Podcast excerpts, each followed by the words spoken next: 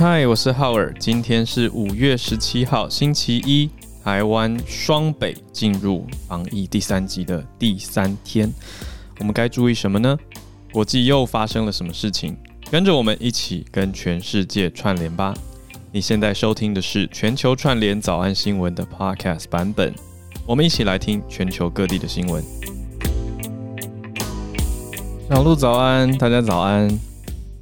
早，大家早，欢迎早，大家早。心跳一拍，我觉得今天大家的节奏有点有趣，有点有趣。今天大家大家的节奏，呃，我每天每次每次一点三 K，每次开播，对，现在好了，可是刚开始比较慢。我在想说，这个节奏会不会是 work from home 的关系？今天是不是双北的公务员可以弹性的上班？意思是？我可以决定我自己要不要进去，或者是什么时候进去，是不是？嗯嗯，我有，我这边看到制作人补充公务员的规定啊，那、嗯嗯哦、他们可以弹性上下班来分散人流。到二十八号，双北的公务员从上午七点半到十点之间，那下班时间呢、嗯、是四点半到七点之间，用这个方式来分散，嗯、让大家不会全部聚集在本来的上下班时间。嗯嗯嗯，我觉得是一个弹性的措施。我关注到的是教育局的公文，是说从今天到二十八号，其实高中生呃还有很多学生哦，不止高中生，因为我我在教高中嘛。可是我关注到更多是很多学生，他们其实可以选择放弹性的假，那学校会予以放宽，而不会记到出缺勤。哦，哎，我觉得这个是一个我们没有经历过的全完全不一样的状况，哎，嗯，就是你昨天不是有分享说，呃，教学转为线上，大家你觉得大家是很呃可以接受的，是不是？我自己这边，我觉得，嗯，我觉得看教学的属性跟性质。嗯，可是我觉得这样说好了。我曾经说过说啊，怎么可能用线上教口译啊？我在全世界没有找到线上的口译课啦。好，浩尔二零一九年的发言。那可是到了二零二零年之后，我就发现，哎、被迫转型以后，嗯、呃，其实各大研究所也开始这样子教，那也很多的辅助软体，所以我自己也开始尝试跟实验，就发现，哎、既然还是有办法耶。嗯，所以真的办法是人想出来的，我觉得大家还是蛮厉害的。完全是因为我二月一号也说过，怎么可能用 Clubhouse 做任何事情？不可能，这个 这个 App 我想起来了，核心不能更多了。然后我那个时候心里还 想说，嗯、小鹿怎么那么生气啊？对，对我超生气，我就怎么可能用 Clubhouse 做任何事？二月一号哦，然后就二月三号全球早安新闻就诞生了，所以。人真的不能话讲太满，还有办法是人想出来的。对，你看我我们是不是有学到，就是心胸保持开放，很多事情都有可能。好好差好多哟，所以大家以后如果听到我很生气的说什么事情，真的不要太上心，因为搞不好两天之后我就会很孬的自打嘴巴，做出一件完全相反的事。不会啦，我觉得这呈现出来的是一种 agility，快速的变化，这是敏捷的一种。快速调整，是不是很好？嗯，我们今天选题里面有提到，嗯、有提到北部的病床吃紧这件事情，我觉得就变得比较严肃了，就还是要关注到。而且现在其实还早，所以很多朋友其实应该还是在通勤当中。我觉得也许今天心情其实有一点点的紧绷。那大家不要紧张，就做好防疫的措施。我们全球串联早安新闻都跟你在一起，就不管你的通勤方式，对你现在改成是 work from home 远距的，我觉得我看到一个观点很好啊，就是说能够远距是一种幸福。对呀、啊，因为有一些职业或者是类型的限制，让连远距就都没有办法替代，所以他就硬生生的必须停工，或者就是没有收入。嗯，所以我们还有一个中间阶段的过渡。其实学一个新的技能也蛮好的。那我之前或者说，哎，投资人如果要看团队，以前哇，几几百万、几千万，如果你要投资，你一定要。看着对方的眼睛，感觉到对方的气息，摸得到对方的体温，哎，要这样嘛，才可以跟人家进行投资。现在也全部都是远端线上，就可以决定可能要不要把资金挹注在这个呃新创的团队或是公司里头。更何况是我们，嗯，所以我觉得是一个可以做到的事。嗯，嗯，好的，所以嗯我们今天一样跟大家来盘点国际大小的事情。那到了八点半左右，我们会开始全球串联。好的，那刚刚讲到说，我们本地的消息会看到北部的病床吃紧，等一下来关心了。那其他的部分会盘点到，包括在东南亚越南的病例也创了新高，也是跟疫情相关。那另外看到澳洲也是跟疫情相关，但是比较好的消息是预计明年中要解除锁国。嗯。哇哦，这是蛮大的消息。因为澳洲虽然我不知道大家有没有概念，澳洲土地这么大，可是人口其实跟台湾差不多。嗯。对啊，就是一个地宽人稀的地方。嗯，呃，但是它的地理位置在南半球是非常关键的，就是其实也是幅员辽阔，也是非常多转机啊，就是交通枢纽啦。所以它停止锁国哦，会是蛮有代表性的一件事情。那也看到美国。美国发生了一件事情哦，就是在一片的 Stop Asian Hate 当中，竟然有人用“我来自台湾”当成了他的保命符哦，这句话太惊悚了。这个我看到这则新闻的时候，我真的看好仔细，我很怕说这个是一来是恶意的讯息，嗯、就是骗他，他根本原来不是这个样子，但是你故意写成这样骗点击率。嗯，但是我后来发现还是真的、欸，所以待会可以跟大家聊一聊。有，我也有查了一下。就消息来源是可信的，对，所以跟大家再详细了解一下这件事情的来龙去脉是什么，在这一片疫情调整当中，对，那我特别想要在我们开始盘点之前说的是，我的感觉是因为我在教学上我一直有海外的学生，嗯，所以在这几天台湾的我真的可以用慌乱来形容啊，他们相对是淡定的在看着我们。对啊，因为他们可能经历过这个阶段了，对，小孩儿。对，所以我我就开玩笑说他们是学长姐，就是在这种嗯、呃、比较紧张的关紧张的防疫气氛当中，他们就像是有经历过的前辈，所以他们给大家最大的一个重点就是真的不用抢物资，因为一定都会有多有剩。那这些人呢，他们大概是一年前疯狂，这些这些一一年前其实有抢过。讲直白一点，就是他们就直接说啊，我一年前买的罐头到现在还没吃，或者我一年前买的泡面也是放到坏掉。那 所以我觉得现在身边有听说有一些，也许家里面的长辈吧，这样说，对，比较容易紧张啊。嗯，对，所以我觉得作为晚辈就尽量的去安抚吧，或者说分享分享理智的真实的消息，就是说。物资并不缺乏，这也是现在各大政府单位其实也都在宣导跟告诉大家的事情。嗯，对，所以不不用怕缺乏，我们物资是有剩的，那就正常买就好，或者是学习用外送软体。用外送，对外送软体在的，对外送软体还是哦。可是我这两天点下来是发现等待时间有比之前长一点点，嗯，然后再来就是说，可能有些外送员他们可能也决定就是自己先不要在这个时候去跟别人接触，所以我看到很多餐厅是附近没有合作，有我也有注意到，对不对？不过但是大体上面来说是可以的，对。而且我注意到的一个重点是，嗯，呃，在餐期的时候才会这么忙。就是在午餐、晚餐期间，哦，可是，在离峰时间，就比如说，等等一下，我们早安新闻播完的这种时间啊，到中午之前，还有或者是下午的时候，对，应该就还好。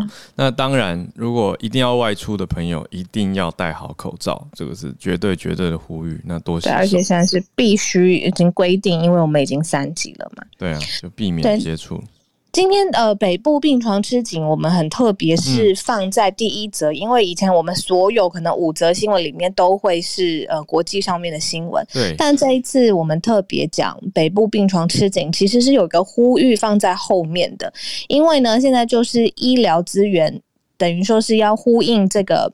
暴增病例暴增的情况，其实医疗资源也需要一些时间做好准备或达到 full capacity。所以其实现在是有呼吁一个状况是说，如果你是确诊轻症的人，其实你要先待在家中，然后在家中自己先做好了初步的隔离，然后还有初步的等待的时间，然后让这个相关的医疗资源可以在一定的期限之内。达到比如说救治重症的病患，然后做好医疗很好的分类还有分级，所以这个其实是一个呃共识上面观念的问题。我们特别把它放在今天五则新闻的第一则，嗯，跟大家一起分享，就是建立起比较呃有效率的观念。所以重点是轻症的确诊者留在家里，不要离开。因为我们讲的病床吃紧，我觉得还是要强调一下，这里吃紧的是台北区的医院。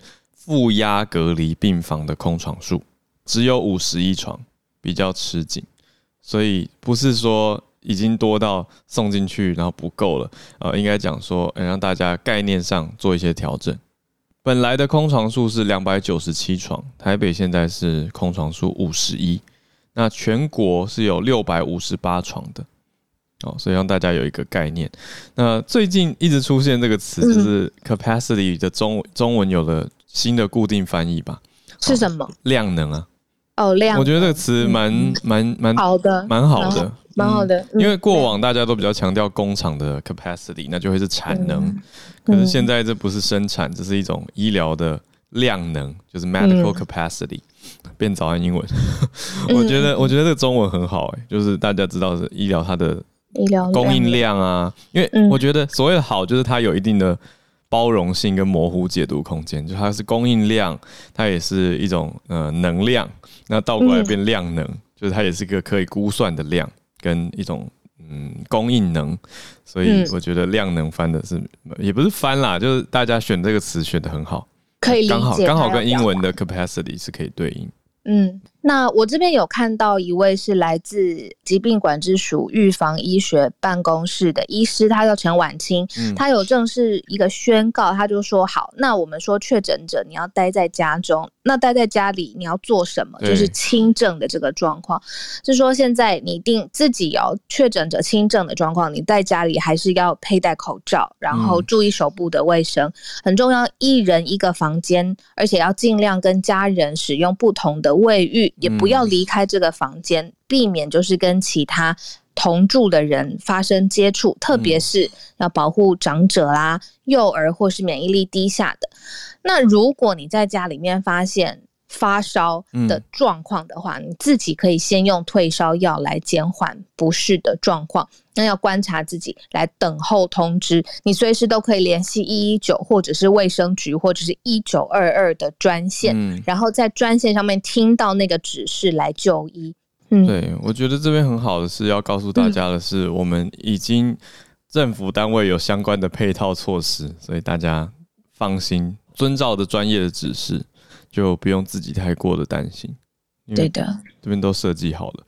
不过我倒是想到一个执行上的挑战，就是不是大家家里的格局也许都适合哦。有人是 open studio 是不是？嗯，或者是我没有办法一人一个，没有办法隔出一人一间。对，不过就大家还是多多注意，这特别这阵子啦，这一两个礼拜要特别的注意自己健康状态，那紧绷的观察，那之后也许会好一点点。对，因为我我自己内心是最不希望是接下来如果如果防疫疲劳嘛，就是大家都紧绷一段时间以后就觉得啊，然后就比较比较松散，那其实就不好了。对，所以今天我们也持续观察一下，呃，开工的第一天，上班上学第一天，路上的状态如何？如果有任何的消息，当然不是要去外面看哦，当然是透过网络的新闻媒体去观察 状态如何。那我们也。跟大家一起来分享，也欢迎大家到我们的社团“全球串联早安新闻”去分享相关的经过证实之后确认的消息。对，或者是也可以上来。如果你觉得哇很无聊，或是内心很有点焦虑啊，嗯、觉得哎未来不知道会发生什么事情，我相信这个心理的情绪的感觉，你感觉得到，你身边的人搞不好跟你一样有感觉。嗯，所以可以上来跟大家聊一聊，分享一下你今天在家自己做的菜啊，听的音乐呀、啊，有没有在家自己可以做的哈达瑜伽？嗯、我们很欢迎上来，在防疫的时间，大家可以有效率的呃彼此串联在一起。然后在心理健康上面也作为彼此大家的支持。嗯，在这边问一下浩尔好了，嗯、因为我的社群啊，嗯，有一些朋友在呼吁说，可能要做心理准备，这个时间会很长。嗯，我们当然不是想说要杞人忧天啦，嗯、但是你会想说，好，要做一下心理建设，这个时间可能或者是态势可能会继续升级嘛？我完全有心理准备，我、嗯、我就是当成去年、嗯、去年三四月来想，而且心里面告诉自己说，这可能是升级版。嗯、所以哦，这一次对，嗯、可是所谓心理准备不是就冲去买一堆物资。我觉得要跟大家强调，因为去年我也没有这样子啊，还是还是活过来的。好好的啊、对，因为今年今年发生真的是非常类似，就是活动接二连三的取消，所以我其实我我真的是一个正正向思考的人，因为每次取消，我就心里想说，嗯，那这样我这更可以待在家里做好防疫。我现在唯一担心的是所谓的 COVID weight gain，就是。长肚肚变胖这件事情，而且不止两个星期。我在想，我现在在认真想的是怎么在家做运动。就我已经找好一些 YouTube 影片了，可是你听我用词就知道我还没开始做，因为我是找好而已。对，长肚肚。对，那我想都说长肚肚没关系，反正我的录影都取消啦，主持都取消了，我长肚肚也没人看到，好吗？对，没有我，我很难，我特别难过的是几个品牌活动，嗯、就是本来我都很想合作的品牌，精品他们找我，啊、我就想说，哎、欸，人生第一次跟精品要合作，对，结果结果取消了。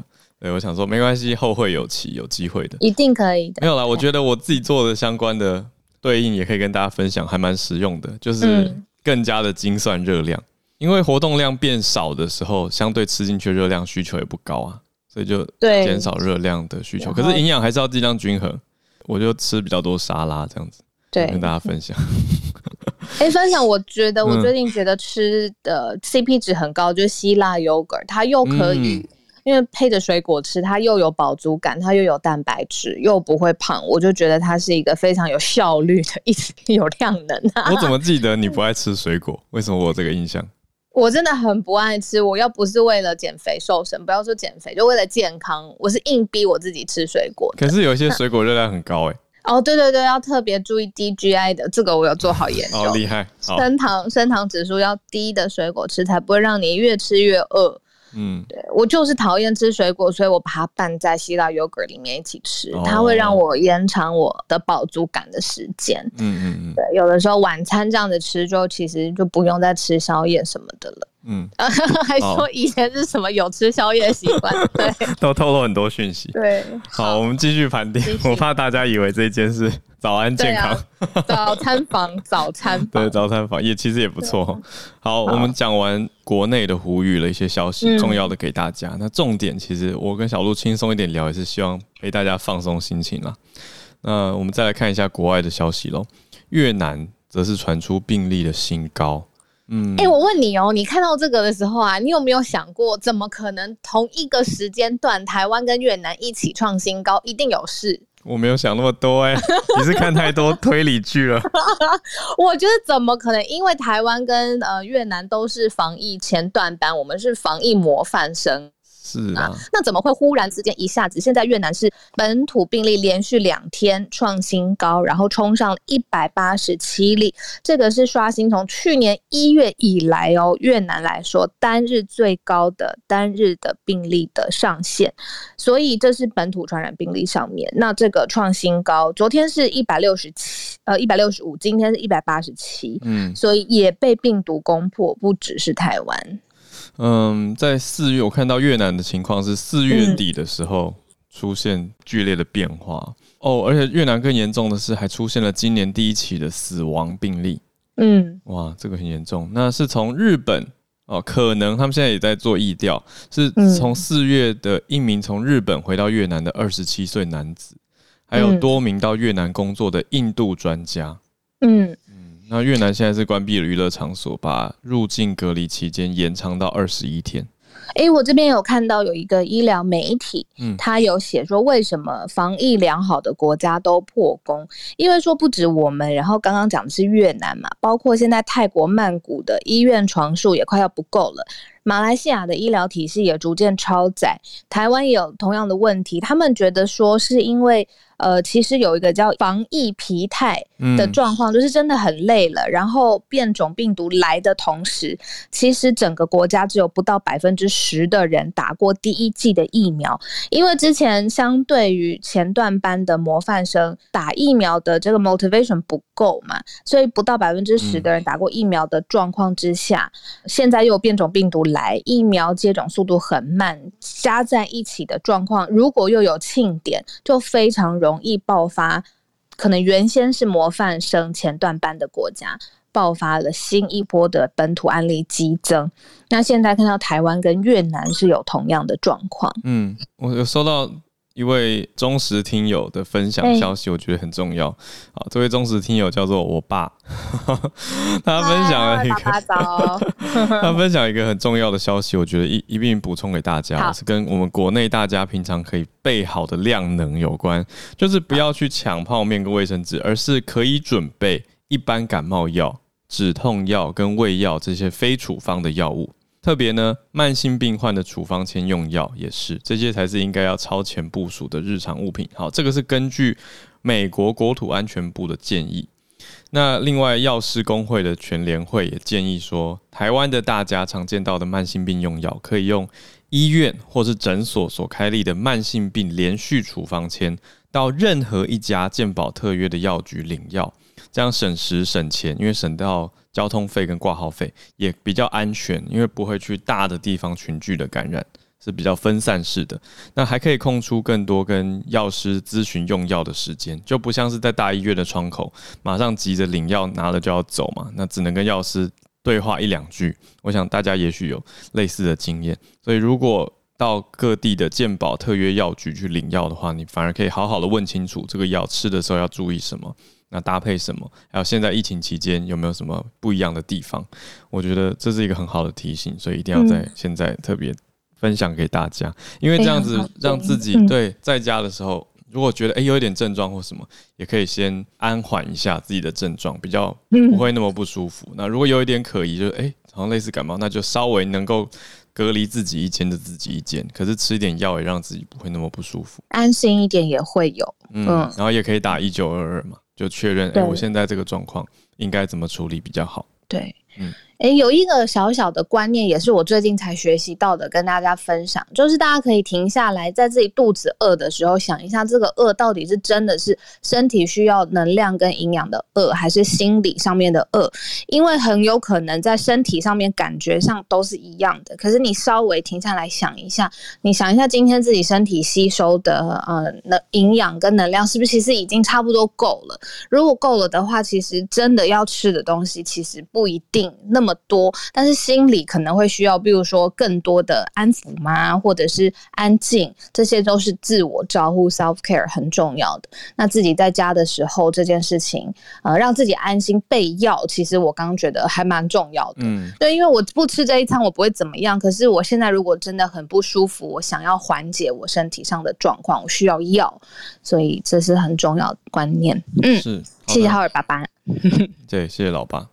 好，我们继续澳洲。对，看看澳洲。澳洲的是财政部长坚持二零二二年中要重开国界，所以跟经济有关。对，但是嗯，里面的人不是这样子想的。我刚才才理解到，其实说啊，二零二二好像很快，但是其实。里面的人是希望更快耶，因为他们说，其实呃，澳洲是三月开始，二零二零的三月开始就是关闭边界，嗯、对。那最近开始有限度的允许一些国际的旅客入境，嗯、那里面的比如反反对党或者是其他不同的议员，他们认为说，赶快打开世界的大门，不要与世隔绝。但财政部长他们是认为说，希望要明年年中才可以重新开放国境，原因是因为希望今年年底全澳洲的人全部哦都要在年底之前施打疫苗，这是澳洲政府这一个星期公布最新预算的努力的方向。那所以全部施打疫苗，在二零二一年底之前全部打完澳洲，然后隔一年的半年年半。六个月之后再重新开放国境。这个是目前澳洲才长的最新的打算。嗯，不过去年的锁国到现在，虽然让很多旅客跟工作者受到影响，可是却出现了一个奇妙的数据，就是澳洲经过这么多年第一次发生旅游盈余，也就是旅游国内旅游有赚钱。的情况，那他们推估是因为热爱旅游的澳洲人出不了国，只能在国内旅游，就是澳洲国旅很夯的意思。这倒是一个，嗯，我觉得可预期、可以想象的情况了。对，就像是因为我们这边也经历过国旅很夯、很夯的时间，我想应该是类似的情形，跟大家分享。但我们这边有在澳洲的听友，也可以分享一下是否认同，或自己有没有这样的感受。那我们接下来要看到的是美国了。这个消息为什么？为什么说我来自台湾可以救自己一命？你有看到那个影片吗？我真的是很揪心，而且这两个人口罩都没有戴好，就是，哎，反正它是一个呃发生在 Lyft 里面，就是跟 Uber 一样的 App 哦哦哦，那个 Lyft 哦，就是另外一家哦，在美国很大的轿车软体。对，共乘软体，然后他的司机是一位姓廖的台湾人，然后他已经六十七岁了，他就在加油站停留的时候呢，他也没有已经确定要载客哦，是他加油站停留的时候，就有一位我看起来，呃，还不确定他是什么意啦，因为可能。肤色看不太出来，但是呢，这一位歹徒他就自己强行进入了他的车子的后座，那个时候他持枪抢劫，那抢劫的同时还一直说你滚回中国，滚回中国，很生气。然后这一位廖姓的司机呢，廖先生。他就一直说：“我来自台湾，是真的是在枪口之下不断的回应说我来自台湾，然后才保住一命。所以最后歹徒是有抢劫，但是他的生命是完整的，有存留下来。这样，那这个发生的地方就是在呃洛杉矶。嗯，然后我看到这个影片的时候，我觉得好辛苦哦，就是。”这位廖先生他在洛杉矶开 lift，然后他看起来好害怕，然后很疲倦，然后他必须要一直喊我来自台湾。嗯、那最后歹徒他用这个手枪打了这位廖先生的脸部，然后这司机当场流血，然后歹徒他就离开了。那现在是有说洛杉矶华人地区这样子的仇恨犯罪行径是很多的，那连地方的电视台都加强报道这个力度，所以还是在讲。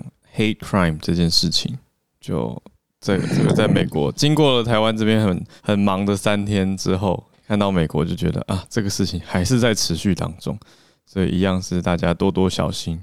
那也也一样继续在呼吁啦，就是 Stop Asian Hate 这个 Hashtag 继续去扩散出去。好的，那既然我们讲到了全球的消息，现在八点三十分，也是开放全球串联的时间，欢迎大家上来跟我们分享一下。哦，特别是各地的学长姐们，特别欢迎来分享防疫的经验，或者宅在家有没有什么呃心理的应对啊，或者是一些你看到很好的资讯，也可以跟大家分享。嗯欢迎改一下大头贴，换一下 bio，还有来自的城市，还有今天想要分享的头条。然后我们有一分钟的时间，浩尔这边有准备一个计时非常疗愈的竖琴，但是你听到竖琴的时候，就代表说其实时间已经到了，让我们让下一位可以来分享这个声音。对，好哟。第一位邀请黑哲老师，黑哲老师是我们之前在呃 Clubhouse 上面我们也有碰过面了。那今天不知道你要分享的这个是启动免疫力的方法，因为这个是你的专业嘛。教练早安，浩尔早安，小吴早安。那我要分享这是 Nutrients 的那个二零二零最新的文献，就是大家在家的话可以补充维生素 D 的滴剂，是可以减缓新冠肺炎 COVID-19 的状况的。那是可以促进免疫力系统，包括启动免疫力跟减少过度的免疫反应。那这篇文章它其实是有发现，缺乏维生素 D 的话，如果感染新冠肺炎的状况是比较严重，有补充的话，它是可以比较就是状况是比较轻微的。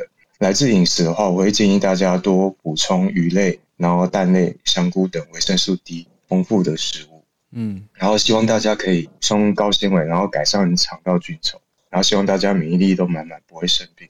谢谢大家。谢谢教练。我看到你的标题，你的照片里面的标题，它强调的是 aged people，所以这个研究应该是针对年长者的系统化研究。嗯，因为高龄者他皮肤退化会降低他维生素 D 的合成能力，那他肠胃道的那个菌相就是会就就会异常的降低维生素 D 的吸收。嗯，所以特别强调的是，哎，大家家里的长辈可以帮他们提醒跟帮助他们补充维生素 D，会让他们的免疫力更好，来抵抗疫情。没错，谢谢谢谢，感谢教练分享这个文献。那您说它是 Nutrients 二零二一年，就今年新的文献。谢谢教练。我们继续连线到日本东京，翠翠也还蛮想分享在家一年以上对前辈的经验，不过就是你也是学姐，对，那我在读报这里先小小分享一下就好了，哦、因为我觉得像我是跟室友同住，你知道当你。两个月都一直跟同一个人待在同一个家的时候，其实会很痛苦。嗯，所以我们有给自己一个方式，就是我们会固定一个时间在房间，但是呢，会有就是一天可能会有三十分钟左右是会刻意碰面聊天，但其他时间我们就不会碰面。嗯，对，就是你当每天都看到同一个人的时候，即便是家人，你也会厌烦。所以我会建议，就尽量，即便是家人，也不要一直待在同一个空间。有时间就回到自己房间做自己的事情，然后再适时的出来跟家人聊天，会比较好。嗯，对，要不然会真的会吵架哦。嗯，我看室友看到后面，我们两个都会说：“我今天先出去走个路，等一下再回来。”对，我们会告诉彼此什么时候不在家，这样子。这是小小的分享。嗯。那关于读报的部分的话，就是在那个 NH 新闻看到有关于，因为就是年度的决算已经结束了，企业的部分，那就是目前看到的企业财报的话，大概有百分之五十的企业反而因为疫情的影响，它营收增加，那三十五是减少，那有十三 percent 是呈现赤字。那其实这个原因的话，增加营收的产业最主要就是有关于电机业啊，或是半导体，还有汽车产业。另外一个还有就是因为宅经嗯，因为居家工作的人增加了，所以其实情报通信也是我们讲的那些电信公司的营收也是增加的。那在里面像是 Toyota 这一些汽车公司，他们就会受到美国跟中国他们因为景气回复，所以他们的出口量有需要，所以他们就是。营收上有增加嘛？那另外比较有趣的就是，我之前刚好有有聊到的那个宅经济需求，所以其实去年开始不是像那个任天堂啊，那个 Switch 就是疯狂抢购嘛。嗯、那这个部分呢，让那个像是 Sony 也好，或是任天堂，他们的营收也是呈现疯狂的成长。好，那这是好的部分。那我们讲到就是比较可怜，也是大家像是那个航空业、铁道业，还有外食产业也是很惨。嗯、那百货业，它目前只有提到就是伊势丹这间公司，对，还有一个就是像是有有娱乐产业，像是迪士尼啊、游乐园，他们也是在开园之后第一次。正是呈现赤字的状态。最后，他报道有讲，他们接下来必须要注目的，也就是其实，在我们早安新闻一直都有提到，就是嗯，关于美中的对立，还有疫苗的施打，都会影响今年的业绩成长。谢谢翠翠，让大家知道日本这里各个产业出现的状态，而且标题用了一个很有趣的，叫做 “K 字形”。哦，K 字形是很鲜明的两极化。所以去年有有很多公司赚了钱，也有很多公司赔了钱，嗯，很明显看出宅经济的状态。好，谢谢翠翠。连线到美国，我记得是南加州 Los Angeles，Isabel。对，嗨，你好，大家好。呃，刚刚我 echo 一下那个，嗯，黑泽教练说，其实在九去年九月，Dr. Fauci 也是 recommend 我们吃那个维他命 D 跟 C。嗯，他自己本身 Dr. Fauci 是他每天。都 take on 八千的 milligram，剂量蛮高的，所以他说这个是对，嗯，对 COVID 有效，嗯，他是这样讲。那我今天要分享的是自纽约时报整理的一些 information，嗯，就是要让如何让全世界接种 COVID-19 需要什么条件。他是讲说，目前只有百分之零点三的疫苗是接种在二十九个最穷苦国家人民上面。那这些最穷苦人家是的国家的人民是拥有百分之。呃，世界百分之九的人口，那目前辉瑞、莫德纳跟娇生每个月产量是四到五亿剂，但如果要全世界百分之七十的人口完成接种，需要一百一十亿剂。那目前最大的问题是原料不足，所以最重要让这些剂量呃进度要快一点的话，是需要增加原料的产量。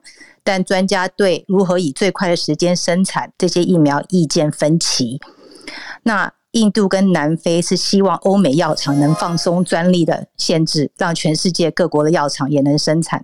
但有些专家认为，目前原料不足的情况下，让世界各国没有经验的药厂来生产，只会缓慢目前的产量。因为 mRNA 的疫苗不是给配方就做得出来，原厂必须要派人到世界各地做 training。嗯，以上，嗯。这个专利到底该不该开放，一直是蛮纠结的。然后这段期间，特别是近期很纠结的点。对，我想等一下也跟孔医师也许可以讨论一下这一题。那非常谢谢 Isabel 分享《纽约时报》的这个分析整理，谢谢你。嗯。然后我们从南加州连到北加州来，Charles 老师，经济学专家。呃，要分享的是美国 CDC 不用戴口罩。我们上个礼拜五有提到了嘛？那经过了两天，大概一个两三天一个周末之后。发生了什么情况呢？对，这个口罩的问题有可能用经济学的理论去解释它吗？我会不会太异想天开了？呃，当然是可以啊，看你要向往哪个面向呀。我可以先分享一下，就是这个它造成的混乱。上礼拜是美国时间，上礼拜四，CDC 宣布可以打完全打过疫苗的民众可以不用戴口罩。不管室内、室外，甚至社交距离也不用保持了。那呃，就是隔天老那个好事多啊、沃尔玛，还有一个一家这个很有名的连锁超商叫 Trader Joe's，他们星期五都宣布完全打过疫苗的可以不用戴口罩。但是其实同时，很多餐厅、咖啡厅表示他们希望继续戴口罩。然后，其实真正的这个 mask mandate 就是这这个口罩令，其实是当地的政府或是州政府来决定的。所以很多民众不是很清楚说这个联邦跟州政府到底是要听谁的。那所以说也造成一些混乱。所以很多人即使接种之后，还是觉得说还还是保持安全，那这个戴着口罩，那可能可能会被被人家以为是还没有接种或是不愿意接种疫苗的人。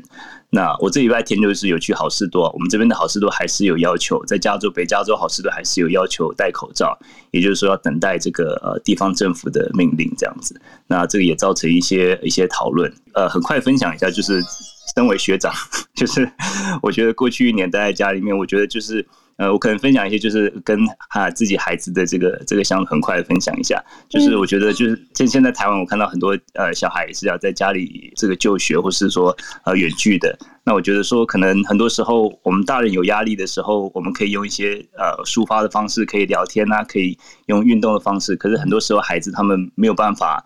就是有这样，他们也也是有压力的，可是他们没有办法有这样子的情绪表达，所以可能他们会去有有些时候用其他方式表达出来，所以很多时候。在这种时候，我觉得大家都要互相的彼此的有点共情吧，就说也彼此的呃互相的体谅和宽容吧。那我觉得这个其实这段时间也可以呃可能亲子一些的呃是做做做菜啊，或是说呃一起出去呃可能就比较人比较少的地方走走。那我觉得这个其实都是我不知道台湾可不可以，至少美国这边我那时候跟我孩子常常去骑脚踏车，我觉得还不错。就说可能就是彼此的体谅吧，呃共情。对，台湾这边现在谢谢谢谢学长。好，台湾这边概念上的话是可以，但是要戴口罩，对啊，因为这两个礼拜是特殊时期，所以以以现在政府的规定来说，全台湾现在出门是都要强制戴口罩的，对，所以我有看到有已经有中央社有拍到有人是戴口罩慢跑，那我个人是不太考虑这个选项，我觉得很难。可是如果再更久，我可能也会这样做了，就可能在家里的社区比较离峰的时段戴口罩下去跑个步吧。就不得已中的选项，但现在我现在还是会先倾向在在家健身。好，那我觉得学长分享的很好，就是大家互相同理，那那个心情还是要做一些调试。那大人跟小孩有不同的调试方法。我在网络上是有看到一个建议啦，就是也有一些呃让自己专注力移开荧幕的居家型的娱乐，比如说桌上游戏啊。等等的，或者是买一些书来看，我觉得诶、也是一个不错的，就是平衡，不要一直盯着荧幕啦，有 screen time，也有 off time，让自己有不同的调整，也许还不错。讲到看书，就会想到我们的历史老师一粒百优姐，一定读了非常多饱读诗书。姐姐，我跟你说，我这几天我自己也非常的焦虑，因为我其实是一个运动的热爱者。对啊，我不是很爱骑车。重训，重训。对啊，我超爱重训跟跟跟单车的。然后，因为我那天收到一百八十个案例爆发的时候，我正在骑单车，我在罗马公路上，然后我就开始烦恼说，完了，那以后可能比较少能出来。那结果想说没关系，那我还可以去健身。结果又过了一小时之后，就看到健身房的那个关闭。对。没错，然后我就很崩坏。然后我现在的做法是，我去买的那个单车的训练架，就是放在家里。那以后我可能就是在家中自己踩这台单车，这样。嗯，对。我今天想要分享的是，呃，因为今天刚好提到澳洲。那澳洲在过去的几天，应该对台湾来说一个比较重大的消息是，他们的总理 Morrison 去发表了一篇，呃，在一次这个广播的采访的过程当中，讲到了一中，呃，一个国家两套制度的 One Country Two System 这样的一个说法来讲台湾跟中国的关系。那其实这个发表之后，让不少台湾人感到有点沮丧，而且其实，在澳洲内部其实也引起了蛮大的呃争议，特别是他们工党的领袖就出来说，我们的总理应该是讲错话了，因为过去我们都有认知到这个状况，acknowledge，但没有 recognize。这上一周我们在早安英文当中，哎，那个 How are you？特别强调过这个 recognize 的发音，这样那。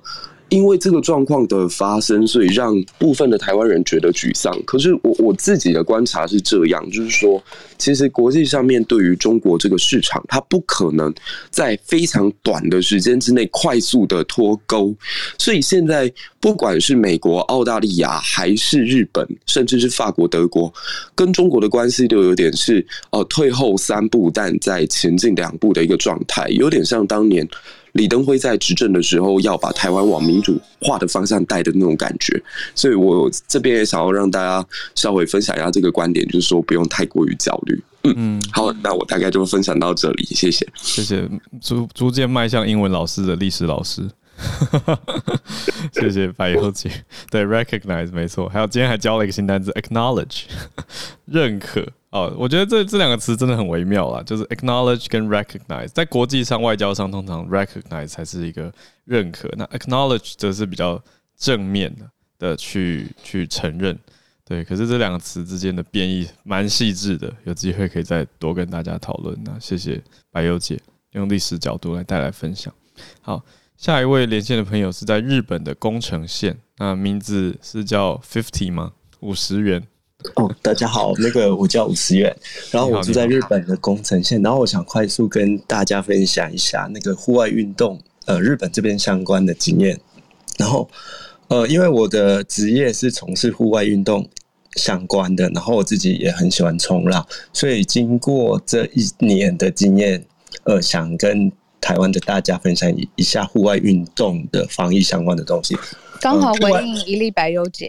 OK，那户外运动，很多人可能就觉得到户外，例如说去冲浪，在海边、去爬山，在山上可能没有人。可是你在前往海边或是山上的途中，你可能会经过便利超商，可能去会去厕所，然后还是会有机会接触到人群。以日本冲浪协会公告的那个冲浪防疫相关的新生活注意事项，他就有特别提到说，就是从你家到海边这段过程就不要有做任何停留，然后你到海边就直接下水，也不要在岸上停留跟人家有交谈或什么，就是静静的，然后一个人赶快下水冲完浪赶快上岸回家，那中间都不要做任何停留。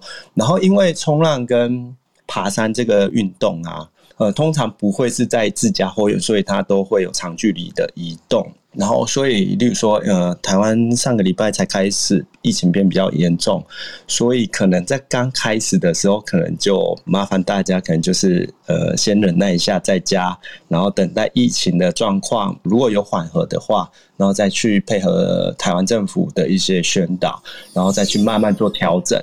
然后基本上的防疫的状况也都是一样。谢谢五十，谢谢五十元。为什么是五十啊？哦，因为五十元比较好记，因为在做呃运动教练，然后只要讲五十元，哦，客户通常都可以马上记住，记起来哦，很聪明哎，是艺名的概念。好，谢谢你跟我们的，而且要指明币别哦，就是是台币的五十元，NT fifty。好，对啊，谢谢。好，我们要恭喜。重磅新人 Podcaster 一冲冲进排行榜台湾排名第二名的林氏璧孔医师，耶、yeah！欢迎，被吓到。孔医师大以后就会理解你是 Podcaster 了。对啊，医生 Podcaster 这样子，又斜杠了一个，又斜杠了一个。可是你们说有新手的红利，对不对？在你们 Apple 当时 Podcast 冲进来是不是也我们有冲到十九名？对，我们也没冲到第二名啊，医师。嗯，第二名好像那一定是排行榜坏掉了，搞什么？林世铁定没有买榜，铁定没。哎，自己说，自己说。今天首播就放买榜好了，很好听。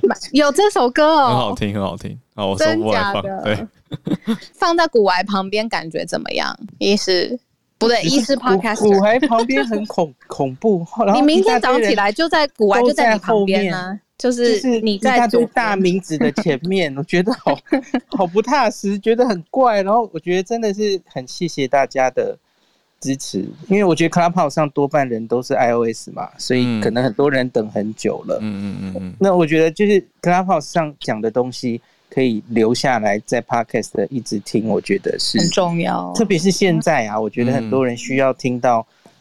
防疫相关的资讯，那大家都知道嘛，很多资讯窜来窜去哦，嗯、可能要有比较正确的、比较正向的，大家可能有心安的感觉，应该也是一种治疗哈。现在大家都很不安，那今天小鹿一开始讲的，正好就是我昨天看到整场记者会，我最想讲的，也是我昨天晚上那一集，我我花了快一个呃快半个小时都在讲，就是陈婉清，我学妹。都罗伊军同届的哦，都是感染科医师。他就是拿出两个表，告诉大家：你假如现在已经确诊了，那可是等候通知，在家里的时候你要做什么？那比较详细的，为什么他有那十个规定？吼，细部的一些呃东西，我昨天都有讲。我只在强调几个小路刚刚没有念过的，或是比较需要说明的吼。我要强调，多半人都是轻症。真的不要太紧张，因为我有看到那种新闻哦，就有确诊的人就有点歇斯底里说：“哎，你这我得的是新冠呢，我我假如重症，你要负责吗？”就是变成很那个了吼，很歇斯底里。嗯，那可是昨天他强调的其实就是你要开始知道身体管理、健康监测，你看到哪一些状况代表你可能要重症，那个是自己要监测的哦。嗯，因为现在就是。病床不够多了嘛？一百个人得病，大概三成是无症状，有七成的有症状里面，哈，以我们现在英国变种病毒看到，在台湾自己的资料，重症大概只有七 percent 而已。哦，所以七十个人里面，你算一下嘛，这这这大概就只有五个人重症而已，对，对不对？七十个人里面只有五个人重症，那最后死亡率真的死亡的人可能就那一两个，嗯，所以大家先有这个比例。所以先不要太紧张。嗯，那你要知道重症什么时候发生？我这里跟大家强调一下，你得病之后，大概是七到十四天才会发展成重症。所以前几天，就算我们现在就把你收治住院，哈，其实医院能做的事情有限，它也就是观察而已。嗯，那我们现在没有什么特效药的，哈，你你可能知道什么瑞德西韦，哈，嗯，然后重症的时候要用类固醇。可是我们不可能所有轻症的人住院之后，我们就开始用药，药不够，而且也不需要这样子哦，那个效果没有那么，那么好的哦，不像呃有些细菌感染是抗生素一打下去就哦就好了，就退烧了。嗯，抗病毒药物没有那么立竿见影的效果了哈。你可能听过什么呃克流感，对不对？克流感这个名字取得很好哦。嗯。呃，好像哎，药到病除哎，你看人家流感都有药，那个新冠都没有药，不是这样的哈。克流感在临床试验里面哦，只不过是你一个流感要烧五天，它可以让你少烧一天，变成四天哦。它不是你吃下去之后就完全退烧，不是你想象的那样哦。嗯，所以我们其实现在真的没有特别的针对新冠的治疗，住院也是一些症状治疗而已。所以真的，其实在家里观察，这这不是。什么？因为医医疗紧绷，所以我们没有办法照顾每个人。其实不是这样的哈。嗯，全世界其他的国家面临真的病患那么多的时候，大概也都是这样做的哈。嗯，那现在是要你在家里，然后有病房的时候，或是你恶化的时候嘛，他他有说你可以打一九二二，就赶快先就不要等了哈。嗯，那你在家里等的时候，我觉得接下来可能的状况是哈，假如你等到第十天了，结果你反正。哎，反正就好了嘛，因为多半人轻症确诊，症状很快，也许三四天就会过去哦。多半的人是这样，即使有发烧的话，那会重症大概就是七天左右，可能会恶化。可是你假如到七到十天左右都还好好的，烧也退了，症状慢慢在变好，其实你也不用住院了。嗯，接下来大概是这样吼。那美国 CDC 是抓十天，你十天有症状十天之后，你身体已经产生抗体了，那你已经克服掉这个感染。那从 PCR 检查，你也许还会有病毒，可是问题是那都是死病毒。哎，这个我们这一年其实常常讲哦。嗯，所以新症的朋友哈，你在家里等。也也许就会等到接近十天，那那就结束了哈。我觉得接下来搞不好指挥中心还真的会这样规定哈。嗯，那轻症你在家里就观察十天没事，哎、欸，你就解除警报了，也不需要再去验第二次。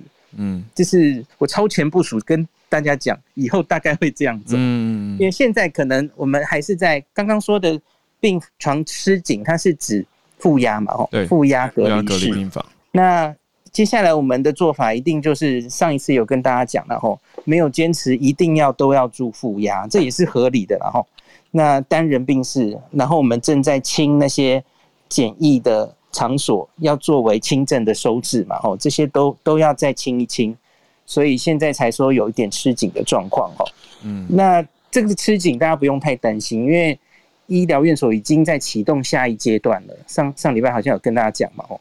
那专责医院要启动，要清空，这些都需要时间，要空出病床来，准备打仗了就是了吼。嗯，那另外我还想讲一个，这几天我我觉得大概有五个人以上寄给我，因为就是引起蛮大的讨论，就是双层口罩到底有没有效的这件事。嗯，那应该新闻上也有看到吼，是美国纽约的一位医师提起的讨论嘛吼，就说台湾的防疫观念停留在一年前这样子。那昨天。的房间内有一个成大的医师，他仔细的念了那个美国 CDC 的那个研究，然后上来跟大家分享。呃，我刚刚早上上传了，我觉得很棒。那我这里也稍微讲一下就好哦。美国 CDC 那个研究其实是一个用假人，用安妮假人，然后戴口罩，让不同的覆盖性哦，然后来做做实验，看它是不是针对那个传染有防护的效果。嗯。所以这是一个实验室的数字哦。那它其实最重要的重点是我们一般戴这个手术口罩哦，它密合性可能不够，它会从侧边漏进去。就虽然你口罩这整个面防护没有问题，可是我们侧边很容易没有戴紧。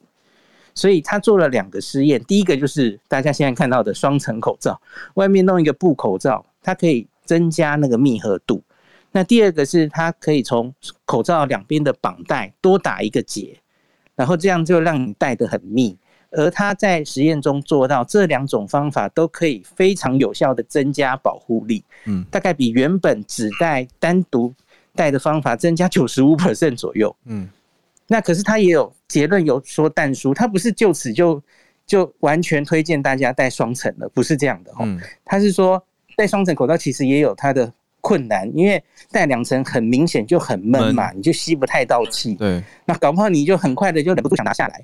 那那也许你戴不久也是得不偿失，所以它其实是有这样子的，这是整篇文章的内容。嗯，那美国 CDC 后来在四月拍了一个影片，我也放在那个早上的 Podcast 了哈。嗯，他就一个很简单的 YouTube 影片示范大家，他们现在我觉得反而是比较建议绑带，把两边的绑带再打个结。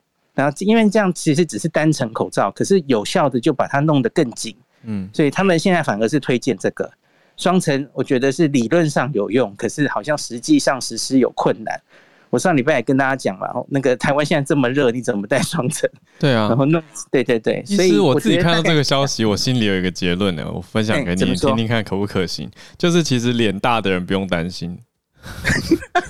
因 为就本来就绷得很紧，对，因为像我们脸够大的大人，我们戴口罩本来左右边就是贴合的。我我自己也测试了一下，我戴了我左右边没有什么漏缝。可是我看到脸小的人的确戴口罩会有一点点左右的漏缝。那我有看到林静怡医师的建议，就是说耳可以在耳朵的线转一圈再戴，它会更贴合脸部，就是类似就是对，跟绑带的意思很像。没错，没错。我觉得还要看哪一种，因为有一种是不能调松紧的，嗯、对不对？那个跟大小就有关系。可是有一种是绑的，医院有一些是用。医师比较多会用绑带型的口罩，绑的，对对对，比较有这个问题，绑紧绑松的问题。哦，所以等于是提醒大家，哎、欸，注意戴口罩。当然，除了手部清洁完整之后再戴，那戴的时候也注意脸部有贴合好。哦，不是说做好好像正面贴住就左右开大缝，那就完全不对了。